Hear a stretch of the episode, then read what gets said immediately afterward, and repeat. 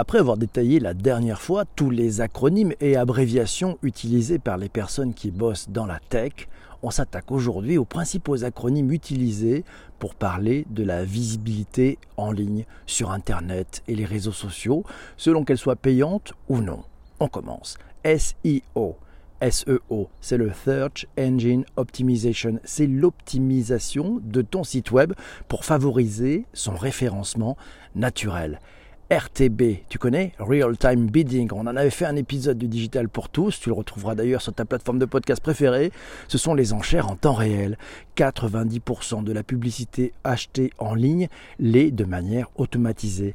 On parle là de programmatique et c'est un mot masculin, le programmatique. SIA, SEA, c'est le Search Engine Advertising. C'est le référencement payant. Ce sont les annonces dans les moteurs de recherche. S-E-M-S-I-M, c'est le social, non, c'est le, le Search Engine Marketing.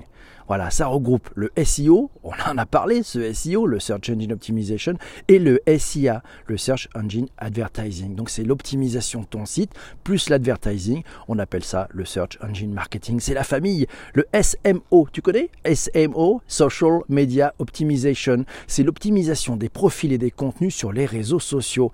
SMA, SMA, c'est le social media advertising, c'est la publicité sur les réseaux sociaux, voilà, les boosts, les sponsorisés, ce qui permet d'avoir un maximum de visibilité, enfin toucher plein de, plein de gens.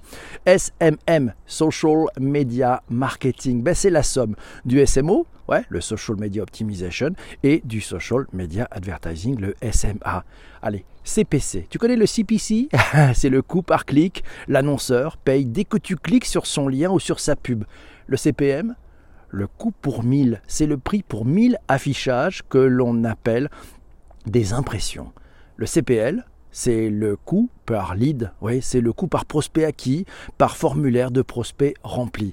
Le CPA, c'est le coût par action. Ouais, le cost for action. C'est le coût par action. Ça te permet ben, de savoir combien te coûte en fait cette action. Dans les deux premiers cas, on paye à la visibilité, dans les deux suivants, à la performance. Cet épisode est maintenant terminé. Prochain épisode sur le travail en mode produit.